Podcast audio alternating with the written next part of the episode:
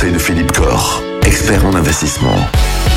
Philippe Corr. Aujourd'hui, on va s'intéresser à un sujet auquel on, on s'intéresse finalement relativement peu, les gens célibataires. Et qui auraient quand même le souhait, à un moment ou à un autre, de protéger un proche. Euh, pas forcément, pas forcément quelqu'un de la famille, mais un proche. Est-ce qu'il existe des solutions pour faire ça? Oui, c'est vrai, Michael, de plus en plus, euh, ben, effectivement, les gens choisissent de garder célibat, d'avancer en âge, et peuvent quand même ben, hériter peut-être de certaines sommes ou disposer de certaines sommes, voilà, d'une épargne. Et n'ayant pas de conjoint, n'ayant pas d'enfant, euh, c'est peut-être quand même de se poser la question s'il m'arrive quelque chose, ben, euh, où va cet argent? Hein, Je n'ai peut-être plus mes parents, effectivement, j'ai peut-être hérité. Et euh, comment transmettre cet argent, comment transmettre ce capital, sachant que s'il n'y a pas d'héritier direct, c'est 60% à l'État. Voilà, ce qui est quand même toujours un peu dommage. Ah oui. Alors, il y a deux façons, effectivement, peut-être de se dire j'ai envie de transmettre euh, ce, ce capital.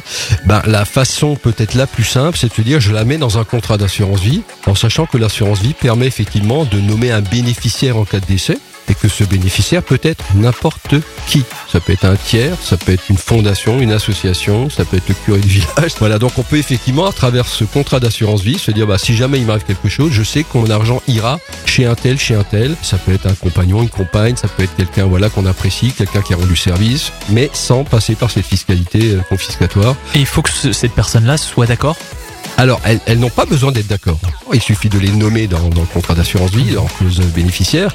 À partir du moment où elles sont d'accord, c'est-à-dire que si elles acceptent le, le- le caractère de, de bénéficiaire du contrat, là, il faut quand même savoir que ça peut créer un petit souci, puisqu'à partir de ce moment-là, le contrat est bloqué, c'est-à-dire sa destination finale en cas de décès est arrêtée et le contrat est moins liquide.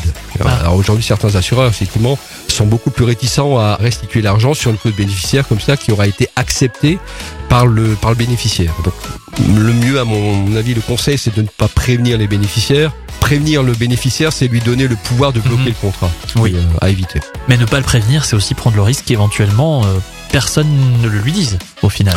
Parce que, parce que voilà, vrai. si, si vrai, la personne célibataire alors, disparaît et On peut que- laisser une disposition testamentaire, on peut Ouais. laisser d'autres documents qui, qui vont euh, donner l'information. Après, tout dépend de la personne. Effectivement, si c'est une personne de confiance, il faut la prévenir, c'est clair.